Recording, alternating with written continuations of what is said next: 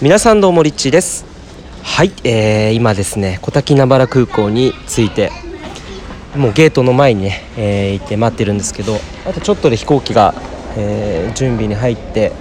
えー、ゲートが開くという感じでこの後ですね、えクアラルンプールに行きます。で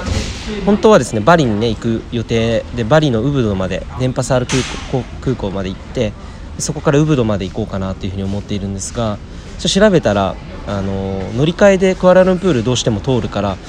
でクアラルンプール僕はもう2回ぐらい行ったことがあって去年2回行ったんですけど本当に大好きなんですよね街が。なんかねもうこの小滝ナバルも最高だったんですけどクアラルンプールもすごくこう包み込まれるような空気感が街中で溢れて街中に溢れてて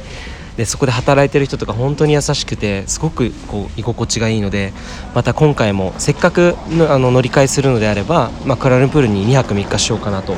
えー、思って、えーまあ、市内のねホテルを取って、えー、おります。はいで小滝名原なんですけども本当にね今日は本音の感じでちょっと話そうかなと思うんですけど本当に良かった。あのー自然のね空気感がね最高でしたね。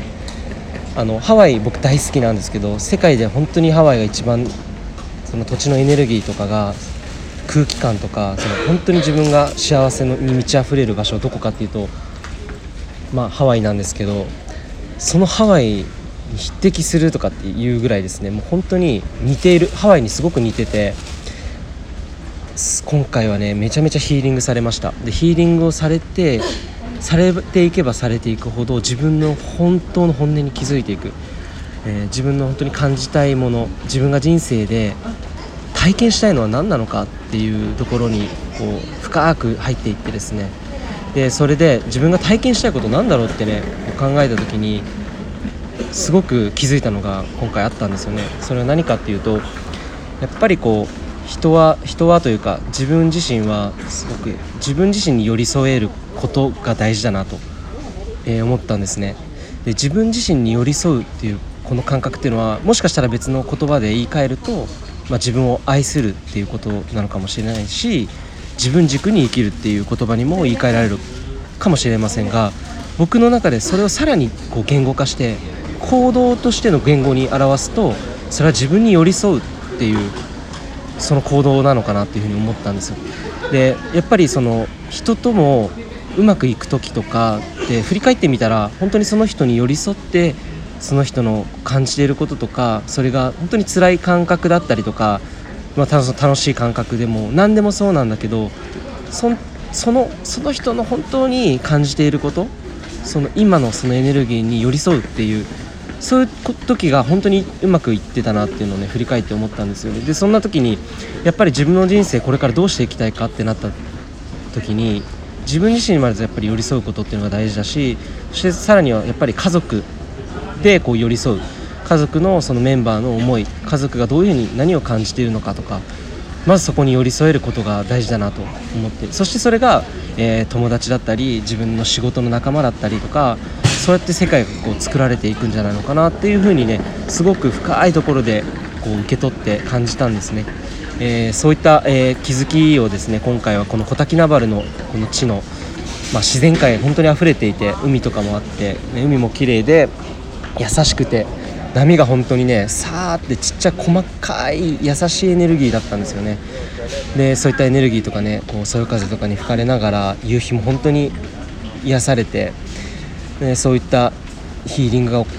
う自動的に行われていったようなそんな感じの体験をしました。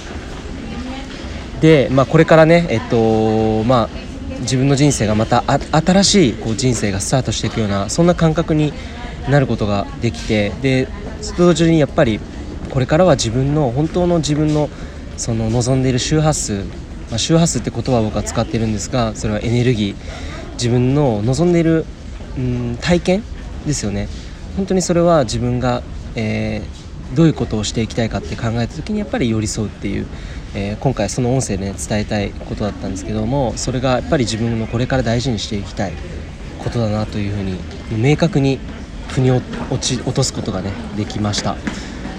えー、やっぱり、ね、マレーシアのエネルギーってすごく優しいんですよ。どの国行ってもこんなに繊細な空気感、えー、こんなに優しい人たちがたくさんいる場所はないんじゃないかなっていうふうに思うぐらい。で今日本人の女性は結構マレーシアにね移住しているっていう話を聞きますけどあのマレーシアって実際に住む場所としてもものすごく物価はね日本の3分の1でかなり安いですしで日本の企業で働くと同じぐらいの日本の、ね、給料をもらいつつも、えー、家がこうマンションがねアパートメントみたいなのが支給されて借りることができるんですよで車とかもね貸してくれる会社とかもあったりでものすごく優遇されて、えー、なんかねいい、まあ、体験ができるということですごく人気らしいんですよね。でやっぱり僕もここにいてなんかねまた帰ってきたくなるというかそういった優しいエネルギーをこう感じる街全体にこうそういったエネルギーが流れているようなでこれから今僕クアラのプールも前に行った時に本当にそんな体験があったのでまた戻りたいなと思って、まあ、そこに行くんですが最近僕の周りでもなんか鞍馬山神社に僕前行った時にその後に鞍馬山神社に行ったあお寺か鞍馬山寺に行った友人がいてえー、彼女もそこにまた戻りたいっていう帰りたくなるようなエネルギーを感じたっていうふうにねシェアしてくれたんですけどその帰りたくなるようなエネルギーのある場所ってやっぱり自分自身の本当のココアの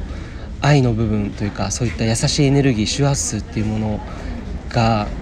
あの共鳴するんだなっていうのを、ね、感じます。なので、まあ、これからまたクアラルンプールに行くのすごい楽しみでどんななんか出会いがあるのかなとかえー、思ってワクワクしています、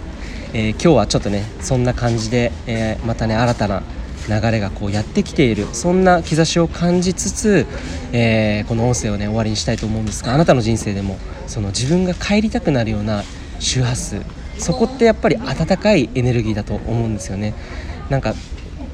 どんなにその自分が尊敬していてそのうまくいっているっていう人たちのね参考にしたりとかするとは思うんですがそれでもやっぱり自分の中にある一番大事なものその自分の本当に望んでいる周波数自分の